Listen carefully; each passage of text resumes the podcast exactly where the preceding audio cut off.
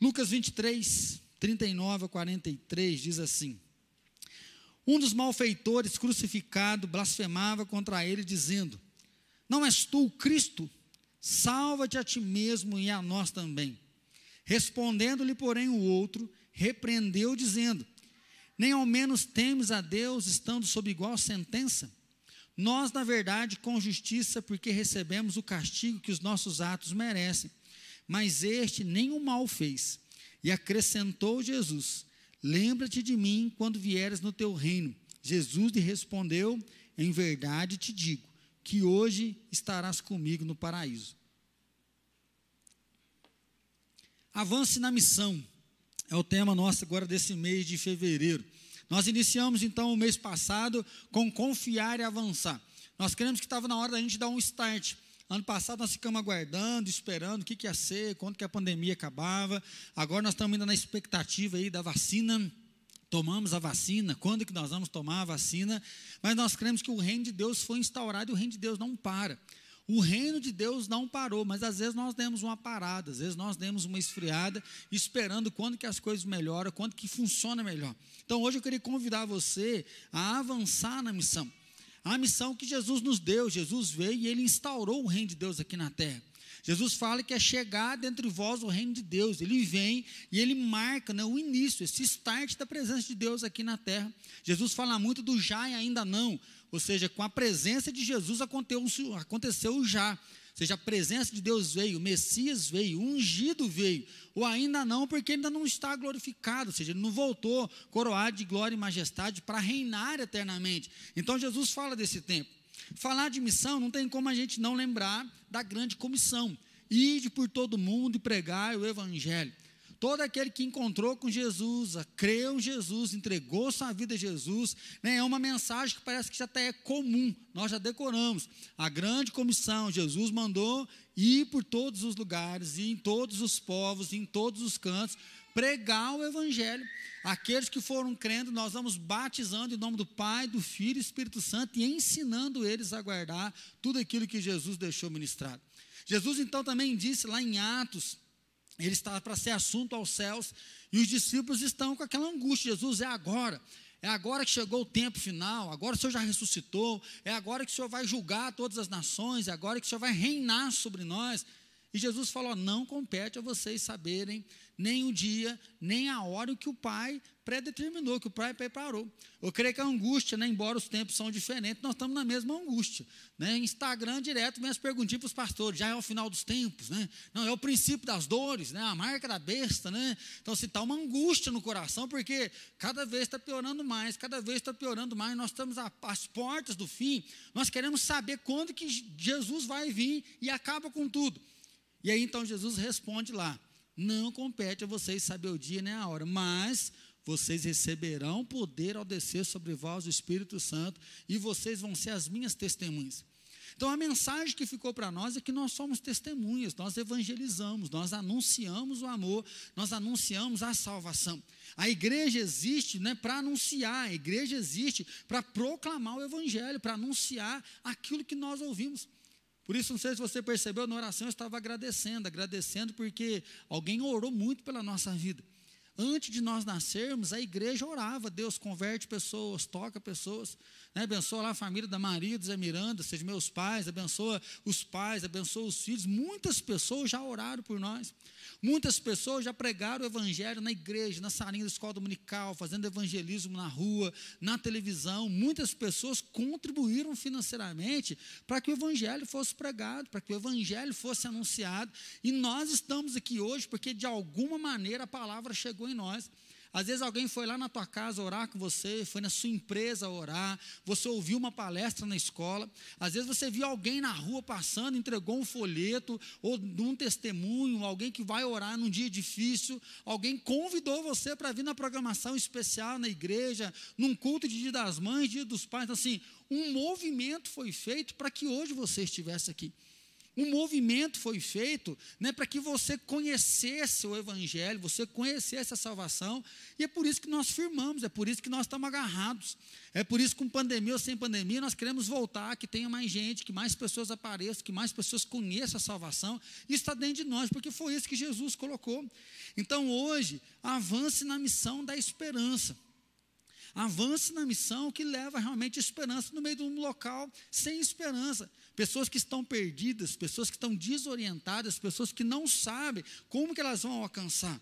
E aí, quando fala de avançar, nós começamos a pensar assim, quem que deve ser salvo? Assim, vou pregar, mas pregar para quem? Ah, na célula, vamos começar a célula agora, ah, mas online não vai, presencial vai, e a gente tenta fazer um marketing, incentivar você, mas até mesmo da célula é um medo de a gente saber o nível, nosso nível missionário. Né? Como que está missões em nós? Ou seja, para quem que nós vamos levar o evangelho? Nós vamos levar presencial? Não, por enquanto não, vamos esperar um pouquinho, ainda tem muito caso, mas como que a gente pode testemunhar, seja no trabalho, seja na escola, seja em casa, através da célula? Até quando que eu tenho que pregar? Eu creio que isso é uma pergunta que nós fazemos, porque às vezes você foca numa pessoa, né, você não tira o olho dela, você prega, você chama no zap, no Instagram, manda mensagem, manda culto, aí chega uma hora que a gente cansa, fala, ah, não, até quando que eu tenho que pregar? Ou às vezes você está pregando, pregando, chega mais e fala, ah, agora preciso de um tempo para mim, né? E aí, ah, estou cansado de trabalhar na igreja, preciso de um tempo. Então, assim, sempre há uma dúvida. Isso quando a gente mesmo não se pergunta, será que eu sou salvo? Eu acho que isso passa em todas as casas. Acho que isso passa da maioria, não posso falar 100%, mas a maioria das pessoas, parece que tem um dia que a gente começa a se perguntar se nós somos salvos, se nós somos crentes mesmo, se compensa continuar servindo a Deus, se compensa continuar na igreja, porque às vezes a gente vê pessoas que não estão nem aí, estão caminhando. E aí nós voltamos hoje então para quê? Para a missão da esperança. Nós voltamos hoje para ver o quê? Que Jesus fez por nós. Momento da Santa Ceia, de comer do pão, de beber do cálice. Momento de lembrar que Jesus consagrou o pão, consagrou o cálice. Ele agradeceu e falou: ó, Esse é o meu corpo que é partido por vós. Esse é o meu corpo que é dado por vocês. E aí tem o texto que nós lemos aqui. Eu creio que provavelmente você já deve ter ouvido. Jesus vai, foi crucificado com dois ladrões. De um lado tem um que está nervoso. Que aí o Lucas vai dizer que está blasfemando. Não és tu o Cristo? É uma pergunta de novo. Você não é o filho de Deus, você não é um ungido, você não é o Messias. Podemos lembrar que Satanás já tinha perguntado isso para Jesus lá no, quando ele estava sendo tentado. Lembra? Se tu és o Cristo, transforma a pedra em pão. Se tu és o Cristo, dá ordem para os anjos vir te socorrer. E da mesma forma, tem alguém que inquirindo: você não é o Cristo? Você não é? Então prova, né? A questão dele é essa: salva-te a ti mesmo e salva nós também.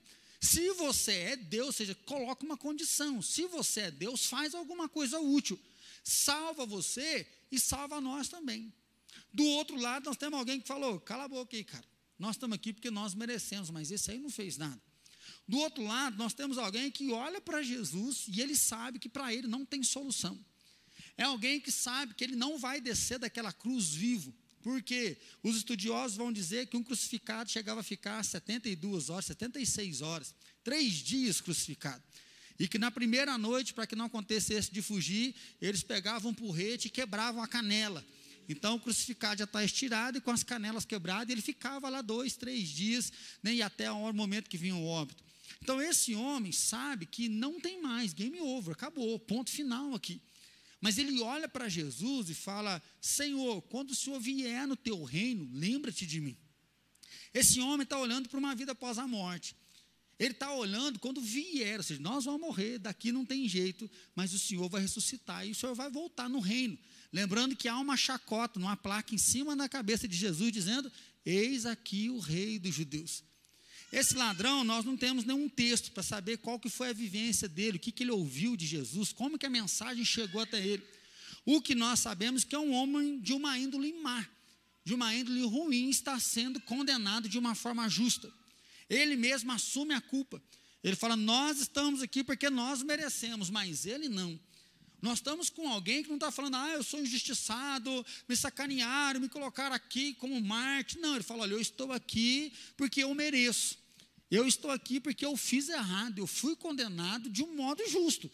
Agora, ele não, o Senhor não fez nada. Quando o Senhor vier no teu reino, lembra-te de mim. E nesse momento diz que Jesus, olhando para ele, disse: Ainda hoje você vai estar comigo no paraíso. Falar de uma missão de esperança é poder olhar realmente para isso. Alguém que está sem esperança, sem oportunidade, sem nenhuma perspectiva, e lá naquele momento Jesus olha para ele e fala: Hoje você vai estar comigo. Jesus diz: a morte não é o ponto final, a morte não é a última decisão, não é a última escolha. A morte ela não domina sobre nós e eu vou voltar no meu reino, mas antes mesmo de eu voltar no meu reino, nós vamos estar juntos, nós vamos viver de novo, nós vamos celebrar. Olhar para Jesus como Salvador, nós vamos lembrar lá do jardim. Falar de uma missão de esperança é lembrar que quando Deus cria o homem, Deus cria Adão e cria Eva, ele fala: olha, multiplique, encham a terra, dominem, só não comam da árvore do conhecimento do bem e do mal, porque no dia que dela comeres, certamente vocês vão morrer. Adão e Eva, então, eles vão olhar para aquele fruto que é bom, que é agradável, que é desejável, e eles preferem desobedecer a Deus, eles preferem saciar o seu desejo, saciar a sua vontade, e eles tomam daquele fruto. A consequência era que no dia que vocês comerem, certamente vocês vão morrer. Eles comem do fruto sem pensar na consequência. E provavelmente você já deve ter visto isso. Hoje, muitas pessoas cometem o pecado sem pensar no que vai vir depois. Eles agem da forma que eles querem, da maneira que eles querem, para saciar um desejo, porque o que mais importa é o desejo saciado. Nessa sociedade da beleza, né, sociedade do prazer, que o que importa é o estético. Se você ficou bonito, né, foi prazeroso, está bom para você, segue em frente. Nós vemos que, infelizmente, no coração do homem sempre há isso, e ele esquece da consequência. Após acontecer o pecado, Deus aparece no jardim mais uma vez mostrando que Deus não foge de um pecador. Deus não se esconde de um pecador. Porque Adão e Eva tinham cometido pecado e Deus vai em busca do pecador, dizendo: Onde é que vocês estão? Adão, cadê você? E aí Adão fala: ah, Nós ficamos com vergonha, eu tive medo, porque eu estava nu e eu me escondi. E ali vai acontecer a primeira morte, porque um animal é sacrificado, Deus mata um animal para fazer roupa de peles para eles, e eles são expulsos do jardim. É muito triste olhar para Gênesis, porque pensa num lugar perfeito. Pensa em um jardim onde Deus vem se relacionar, Deus vem conversar com o homem. Agora esse homem é expulso da presença de Deus. Eu estava lendo um livro do pastor Ricardo Costa, achei fantástica a forma que ele diz, porque nós falamos muito que o pecado nos afasta de Deus, o pecado nos afasta de Deus. Ele disse realmente, o pecado nos afasta de Deus, mas Deus não se afasta de nós. Porque mesmo Adão procurando um lugar para se esconder, fugindo da presença de Deus, Deus vai. Agora, Deus expulsa os do jardim. Passa um pouco, se você for para Gênesis capítulo 4, nós temos dois filhos de Adão, Caim e Abel, entregando uma oferta para Deus. Diz que Caim, ele leva uma primícia, ele leva um animal para ser sacrificado para Deus e Deus aceita o sacrifício de Abel. Por outro lado, diz que Caim, ele leva uma oferta da primícia do chão, ou seja, da terra. Ele era agricultor e ele vai pegar a primícia da sua plantação, ele vai levar para Deus e Deus rejeita. É um texto difícil da gente interpretar, porque nós não temos material. Assim, por que, que Deus rejeita? Porque Deus queria algo vivo. O sacrifício, a ideia do sacrifício é a substituição. Você mata um animal em seu lugar. Ou seja, você oferece o animal, ele é, o animal é um substituto. E aí não havia ainda uma lei regendo a questão de sacrifício. Mas nós temos uma conversa de Deus com Caim. Caim está irado, Caim está com ódio do próprio irmão, e Deus fala: Caim, por que, que você está assim? Gênesis 4, versículo 7. Se procederes bem, não é certo que serás aceito?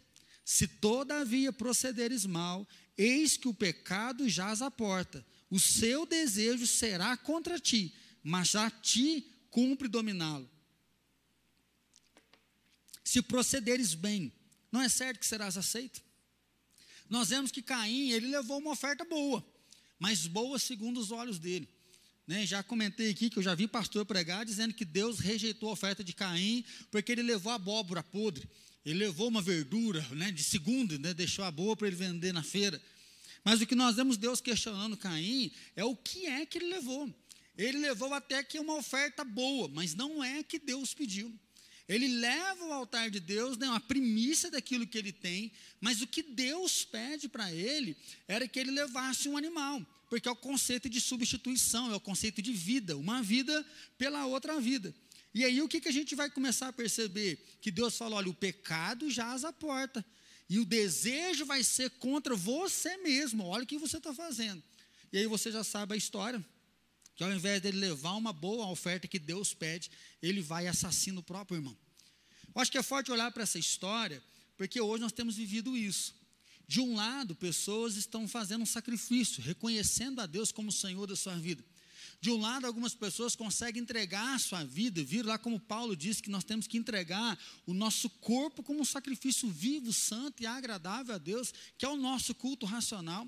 Que Deus está olhando para a nossa entrega, Deus está olhando para a nossa rendição diante dele. Por outro lado, nós temos aqueles que querem viver com Deus o que eles desejam e não o que Deus deseja. Eles querem ter uma espiritualidade bem cuidada, eles querem vivenciar uma religião, eles querem servir a Deus mais dentro do próprio conceito, dentro daquilo que ele acha certo. E é aí que a gente começa a assustar. Né, ontem de manhã estava vendo um jornal e aí mostrando um áudio de um cara que matou a ex-namorada e o cara falando: Não, eu vou te matar porque você acabou com a minha vida, porque ela tinha terminado a relação de um ano e pouco com o homem. Então, assim, você tem um namoro terminado de um ano e meio, e aí, como a pessoa acabou com a vida dele, por isso eu vou te matar. Então, assim, é alguém que olha apenas para dentro de si mesmo. Por outro lado, nós vemos alguns caíns religiosos, ou seja, entrega uma boa oferta, mas não o que Deus pediu. E nós encontramos, tanto fora do cristianismo, pessoas que acham que estão pagando pecado de vida passadas porque já pecou muito lá atrás, ele vai encarnar, reencarnar, encarna de novo, reencarna. Por quê? Porque ele tem que pagar toda a dívida dele. Na hora que ele pagar todos os pecados, todas as condutas erradas, todas as condutas que não agradaram a Deus, aí eles chegam ao cume da perfeição.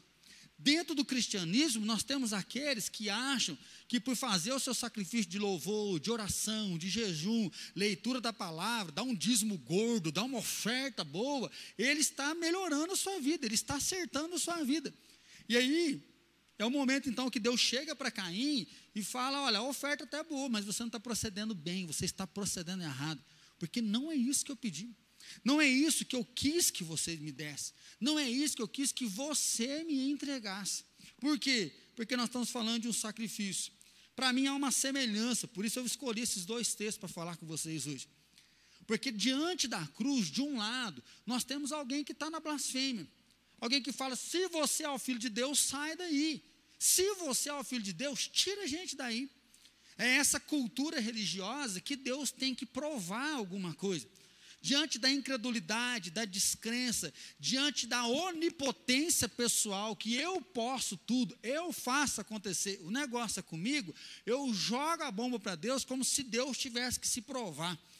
Deus tivesse que não só afirmar, mas dar uma condição para mostrar realmente que o poder está nele. E o que é bonito de olhar é que Jesus fica calado, Jesus não responde. Porque Jesus não veio para provar a sua existência, Jesus veio para salvar o pecador. Jesus, ele se encarna e ele vem, e ele sabe quem ele é. Quando Satanás fala transforma a pedra em pão, ele fala nem só de pão viverá um homem, mas toda palavra que procede da boca de Deus. Jesus ele vai sempre na contrapartida. Jesus ele mostra a existência dele no cuidado, no amor, numa ação diferenciada. Enquanto vocês estão olho por olho, dente por dente, enquanto vocês estão se vingando, enquanto vocês estão tramando contra o inimigo, quando o próprio próximo vocês estão encolhendo a mão, Jesus ele vem orando pelo inimigo, ele vem abençoando o próximo, ele vem cuidando daquele que não tem direito, ele vem dando atenção e ele fala: se vocês não creem em mim por aquilo que eu falo, creem em mim por aquilo que eu faço faço. Jesus ele não vem querendo provar a sua existência, mas ele vem revelar a sua existência para quem? Para aquele que tem pecado, aquele que precisa de um substituto, aquele que precisa de um sacrifício, aquele que está vivendo, aquele que está em busca de uma salvação, mas percebe que em si mesmo a salvação não há. Então, de um lado, há um ladrão da cruz, faz alguma coisa, mostra que o Senhor realmente é Deus, senão não, não vou te servir. Do outro lado, lá em Gênesis, nós temos alguém que fala: Ó, está aqui a minha oferta. Mas você fez errado. Não, mas é essa oferta que eu tenho. Do outro lado, nós temos aquele que agrada a si mesmo, entrega o que ele quer. Deus não aceita, mas ele continua vivendo do mesmo jeito. Por outro lado, nós temos Abel. Até falei aqui, de certa forma, né, com menosprezo, que Abel é aquele que a gente não tem mensagem. Abel, nós ouvimos falar que o sangue de Abel clama, assim, mas Abel ele é o crente que entrega para Deus o que é correto. Abel é aquele que leva o sacrifício e, por fazer da forma certa, o irmão dele passa até ódio e o assassina. A história de Abel é interrompida pelo orgulho, pela raiva de alguém que não quis dar o que Deus quis e preferiu matar o próprio irmão. Já que Deus não aceita a minha, a tua também não, e vai lá e mata o próprio irmão. E ainda esconde o corpo como se não tivesse acontecendo nada. Abel é aquele que teme a Deus, que serve a Deus, que obedece. E o que, que ele ganha? Ele ganha a morte. E nós temos milhares de cristãos que aconteceu a mesma coisa pessoas que obedeceram a Jesus, pessoas que entregaram sua vida a Jesus, pessoas que batalharam o bom combate, e infelizmente, pela maldade, pelo pecado do outro, muitos cristãos foram assassinados e morreram, mas eles ficaram firmes em Jesus. A história de Caim, ela continua, mas mostrando né, alguém que está com o coração endurecido, que diz crer em Deus, mas age de forma diferente. Caim revela muito forte aquele que tem uma experiência com Deus, porque ele foi levar o sacrifício alguém que tem um contato com Deus, porque o próprio Deus fala com ele. Seja, Deus dá uma chance para ele. Falamos de missão de esperança, porque Deus podia ter virado as costas para ele, mas não. Deus dá uma chance. Se você fizer do jeito certo, eu vou aceitar o que você tem. Mas ele prefere negar. E da mesma forma, nós temos lá na cruz. Um que é soberbo, um que é arrogante, prova se o Senhor é Deus, sai daí e tira nós também. Mas nós temos do outro lado alguém que fala: Jesus, para mim não tem mais chance. Jesus, eu não mereço. Jesus, eu não posso. Jesus, a minha vida está lascada. Mas se for possível, lembra de mim. Seja, Jesus, o Senhor é o Messias. Jesus, o Senhor é o Filho do Deus vivo. Jesus, o Senhor é o Salvador do mundo. Lembra de mim. E Jesus vem, e aí os palmeirenses me desculpam, no 51 do segundo tempo, e Jesus fala: ainda hoje você vai estar comigo no paraíso. Jesus é aquele que traz uma intervenção na impossibilidade. Jesus é aquele que traz uma intervenção não na vida de um bebê, de um jovem que dá para ser reconstruído e guiado por um novo caminho. Jesus traz a possibilidade até para aquele que não tem chance mais de reaver a sua vida aqui, mas Jesus dá uma vida na eternidade. Porque Jesus fala para ele: olha, aqui tem um ponto final, mas a gente se encontra hoje. Jesus dá seguimento, aqui as pessoas vão brigar, o sono do corpo, da alma, já vai enxergar no mesmo dia, não vai para o céu. Mas o que Jesus está mostrando, independente das interpretações, é que com ele se dá seguimento. Com ele a vida eterna não tem que esperar um juízo, a vida eterna não vai ter que saber se lá no céu Deus vai ter piedade, se Jesus vai ter força suficiente para te salvar. O que Jesus diz ali, ou seja, a vida segue, se você veio a mim, eu não jogo fora. Se você veio a mim, eu sou o seu substituto. Se você veio a mim, eu sou a sua oferta. Eu sou o seu sacrifício. Então Jesus, ele é o sacrifício verdadeiro e é isso que ele fez aqui. Jesus ele vem sem nenhum pecado, Jesus encarne, ele vive sem pecado, por quê? Porque ele poderia dizer: Eu não vou morrer. Se o salário do pecado é a morte, ele não tem pecado, então Jesus não morre, mas ele escolhe a morte. Aí nós falamos, Jesus foi traído, Jesus né, foi entregue, né, pegaram Jesus. Não, Jesus se entregou. Sim, houve uma traição. Sim, entregaram Jesus com um beijo, traíram Jesus. Mas Jesus se entregou. Jesus ele se abriu para o momento que era dele, ou seja, o momento é meu. Jesus pede, Pai, se possível, livra de mim, passa de mim esse cálice, mas seja feita a tua vontade. Jesus fala para os seus discípulos: é chegada a hora em que o filho do homem vai ser entregue. Jesus se entrega então como oferta. Jesus se entrega para quê? Porque sem morte não há remissão de pecados. Sem derramamento de sangue não há remissão de pecados. 1 Timóteo 1,15: Fiel é a palavra e digna de toda aceitação que Cristo veio ao mundo para salvar os pecadores, dos quais eu sou o principal. Pensar em uma missão da esperança, entender que Jesus veio dar oportunidade para o perdido. Jesus veio dar oportunidade para aquele que está em pecado. E uma das grandes barreiras que nós enfrentamos hoje é que muitos caíns e muitos ladrões que estão à esquerda da cruz não acham que estão perdidos e nem acham que são pecadores. Tem muita gente fora da igreja achando que Deus tem que se revelar, que Deus tem que provar alguma coisa para ver se compensa servir a Deus. Tem muitos cristãos dentro da igreja, no serviço cultual, trazendo as suas primícias, mas não é essa a premissa que Deus pediu. Tem muita gente achando que se basta, que se conquista pelo seu exemplo, pela sua vida, pelo seu sacrifício. E o que Jesus está nos dizendo é que sem a morte dele nós não somos nada. O que Jesus está dizendo é que através da morte dele nós tivemos o direito direito de nascer de novo, direito de se tornar filho de Deus. Em Jesus nós temos o direito de falar que nós vamos viver na eternidade, por quê? Porque ele veio. Em Jesus, o Espírito Santo passa a habitar em nós e confirmar constantemente: nós somos filhos de Deus, nós pertencemos a Deus e nós vamos viver com Deus. Ele, então, é o nosso substituto. Não confie na oferta de suas mãos. Isaías vai dizer que as nossas obras são como trapos de imundícia.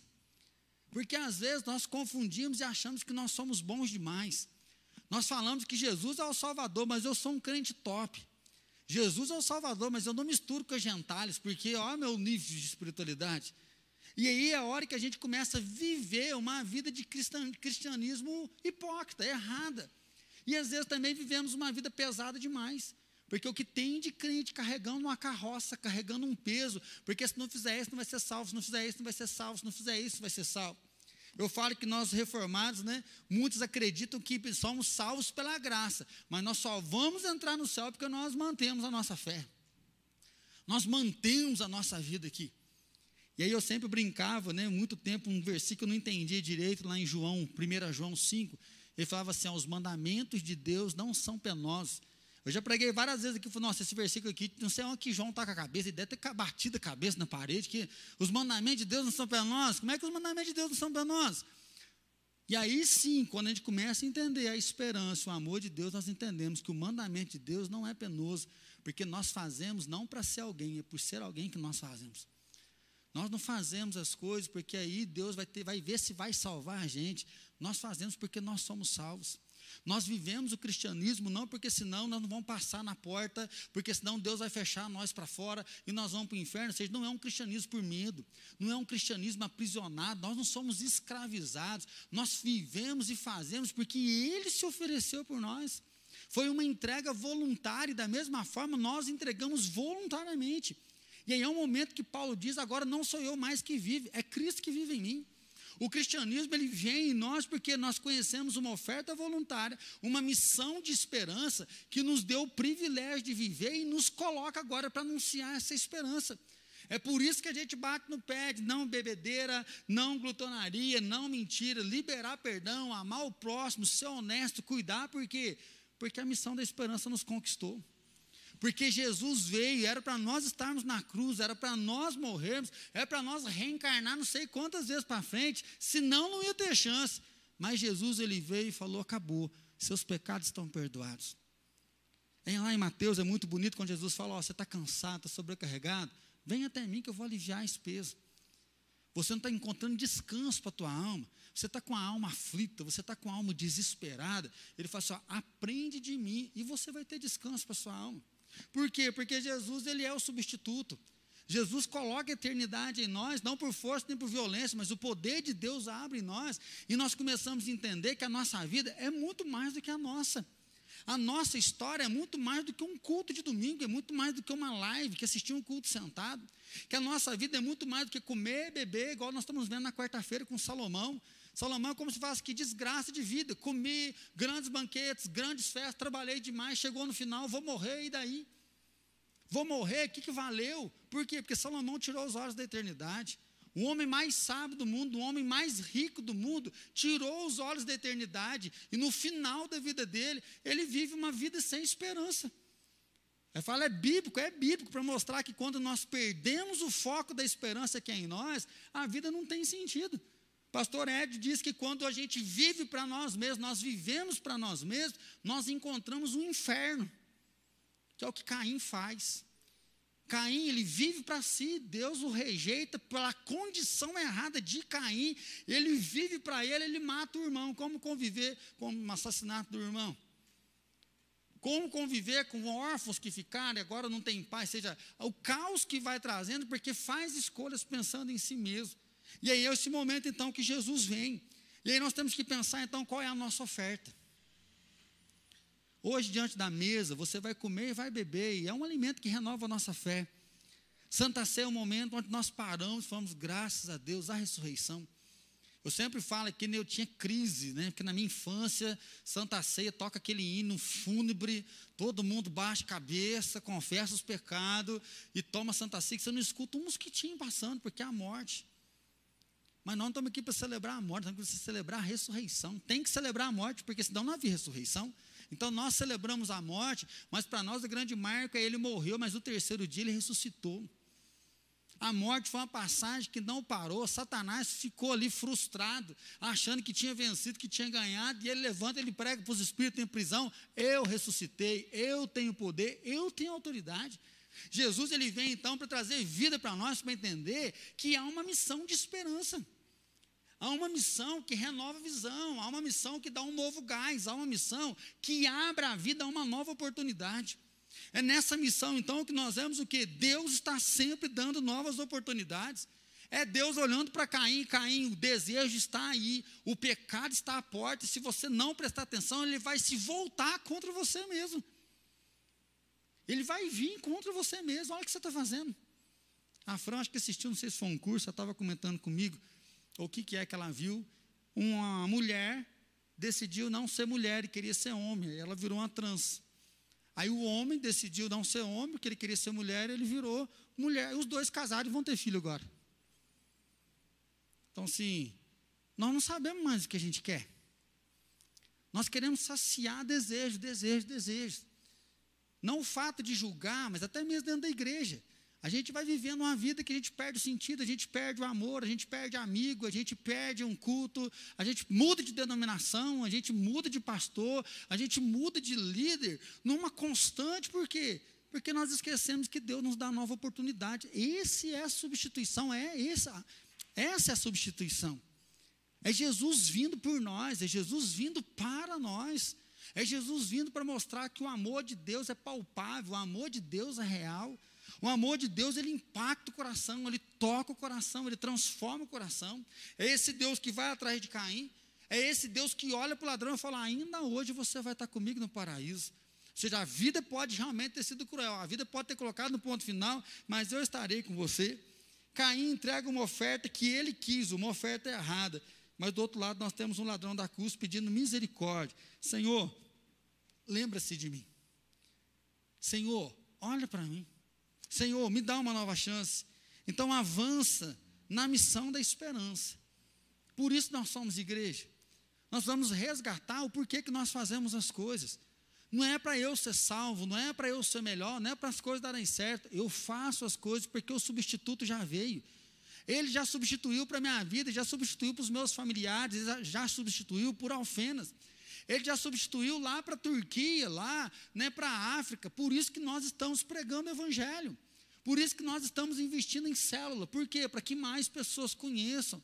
Para que mais pessoas estejam junto. Por isso a live, ó, você está em casa, compartilha, compartilha, compartilha, mas todo domingo compartilha, compartilha, compartilha. Podcast, compartilha, compartilha, compartilha, ouça, por quê? Porque nós cremos na missão da esperança que Jesus toca coração em tempo que nós nem imaginamos. Jesus toca pessoas das quais nós nunca sonhamos, mas Ele continua tocando, Ele continua abençoando, Ele continua ministrando. Em último lugar, então, anuncie a esperança, anuncie que o substituto veio. Nós não anunciamos a nós mesmos, nós anunciamos né, o cristianismo, a IPI do Brasil. Nós anunciamos que Deus enviou o substituto, e o substituto dá uma nova perspectiva de vida o, o substituto, ele nos coloca em amor, com autoridade e poder para anunciar as boas novas. O substituto nos dá dignidade, o substituto nos coloca de pé, e é nele então que nós movemos, é nele que nós caminhamos, é nele que nós seguimos. Anuncie então a esperança, anuncie que o substituto veio. E hoje que nós vamos celebrar ceia, é muito importante você pensar qual é a sua oferta. Qual é a oferta que você está trazendo para Deus hoje? Nós vamos tomar do pão, nós vamos tomar do cálice, nós vamos beber, nós vamos comer, mas qual é a sua oferta? Porque às vezes você pode estar trazendo uma oferta que Deus quer, mas às vezes você está trazendo uma oferta boa, mas é a oferta que Deus não pediu, é a oferta de Caim. Às vezes você que está me ouvindo aí na gravação durante a semana, no seu carro, na sua casa, você está igualzinho um ladrão da cruz. Deus me prova que o Senhor existe. Porque se o Senhor fizer isso, aí eu vou ter certeza que o Senhor existe. Jesus não precisa provar nada, porque ele veio para substituir. Jesus ele disse: aquele que vier a mim, de maneira nenhuma eu vou lançar fora.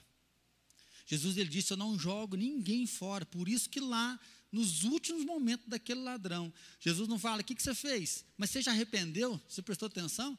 Jesus não fica, né, de verdade esse arrependimento, ou você quer me, me aceitar agora só porque está no último momento da vida? Não, diante da palavra, Jesus lembra de mim. Ele fala: ainda hoje você vai estar comigo no paraíso. Então, meu irmão, hoje é uma oportunidade para você que não entregou sua vida a Jesus, a saber que Jesus é o Salvador, porque Ele é o seu substituto. Porque você é pecador, igual nós somos pecadores. Mas se você não se entregar a Jesus, a Bíblia diz que sem Jesus não há vida eterna. Sem o substituto, as portas dos céus estão fechadas para você.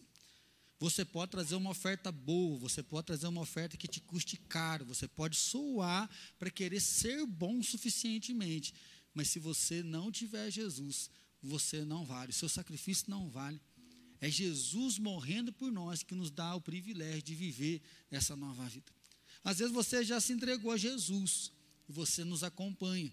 Quem sabe hoje é o dia de você relembrar que a missão da esperança veio. Por isso que Jesus fala: vão por todo mundo e pregue o Evangelho. Vocês vão receber poder ao descer sobre vós o Espírito Santo e vocês vão ser minhas testemunhas aqui em Alfenas, no Brasil, até os confins do mundo, do século. Jesus, ele veio e ele comissiona, ou seja, eu fiz a minha obra e agora é através de você. Agora é através da igreja. Agora é o nosso momento. Por isso, avançar em missões. Avançar em missões, por quê? Porque o nosso substituto veio avançar em missões. Por quê? Porque o Senhor e Salvador nos convida a viver com Ele para Ele, sem peso, sabendo que Ele já pagou o preço por nós. Senhor Jesus, nós te agradecemos porque o Senhor foi o nosso substituto. E nós clamamos hoje, toma o teu lugar na nossa vida. Nós não queremos andar por aí enganados, como Caim, entregando uma oferta da qual o Senhor não agrada. Nós não queremos andar por aí como aquele ladrão da cruz incrédulo, pedindo prova, pedindo prova. Mas, Senhor, como Abel entregou uma oferta que foi agradável ao Senhor, como aquele ladrão que disse: Lembra-te de mim. Nós estamos aqui hoje, ó Deus, para agradecer, porque o Senhor já lembrou de nós. O Senhor já mandou teu filho para morrer naquela cruz, e nós clamamos agora: toma o teu lugar. Ó Pai, toma o teu lugar no coração daquele irmão que hoje está entregando a vida dele para o Senhor, aqui no templo ou na sua casa. Ele está falando: Jesus, o Senhor é o meu substituto. Jesus, eu preciso do Senhor. Ó Pai, que o Senhor venha perdoar o pecado dele, restaurar a vida dele e encher ele com o teu Espírito Santo. Sobra a tua presença inconfundível, tira o peso do pecado, o peso das trevas que amarraram, liberta ele, ó Pai, e derrama sobre dons, talentos, a tua presença inconfundível. Ó Deus, toma aquele irmão que está cansado, sobrecarregado, aquele que esqueceu da esperança do Senhor que já brotou no coração dele. Ó Deus, que o Senhor se revele como Deus presente, que o Senhor sussurre a tua voz, que o Senhor está junto com ele, que o Senhor é o substituto, que o Senhor não abre mão.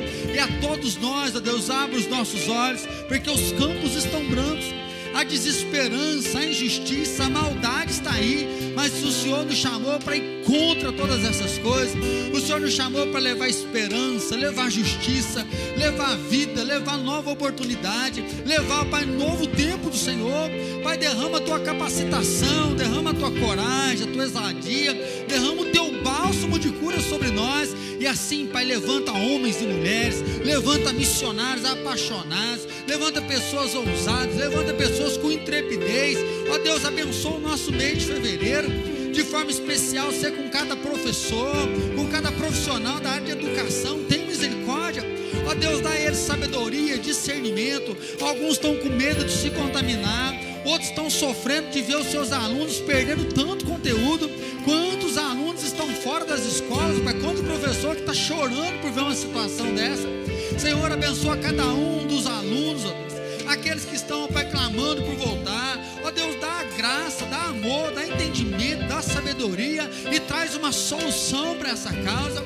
Ó Deus, com mês de fevereiro seja o mês de estar renovado com o Senhor, apaixonado pelo Senhor e lembrando que o Senhor é o substituto que o Senhor já abriu as portas dos céus, que o Senhor já derramou sobre nós a tua presença, e quanto a nós, nós vamos, nós anunciamos, nós somos testemunhos, ó Pai, dessa missão de esperança, a missão que leva nova oportunidade à vida das pessoas, e que a graça maravilhosa de Jesus Cristo, Senhor e Salvador nosso, o amor do Pai Todo-Poderoso e que a paz do Espírito Santo seja derramado sobre cada um de nós e sobre todos os nossos irmãos espalhados na face da terra, hoje e para todos sempre.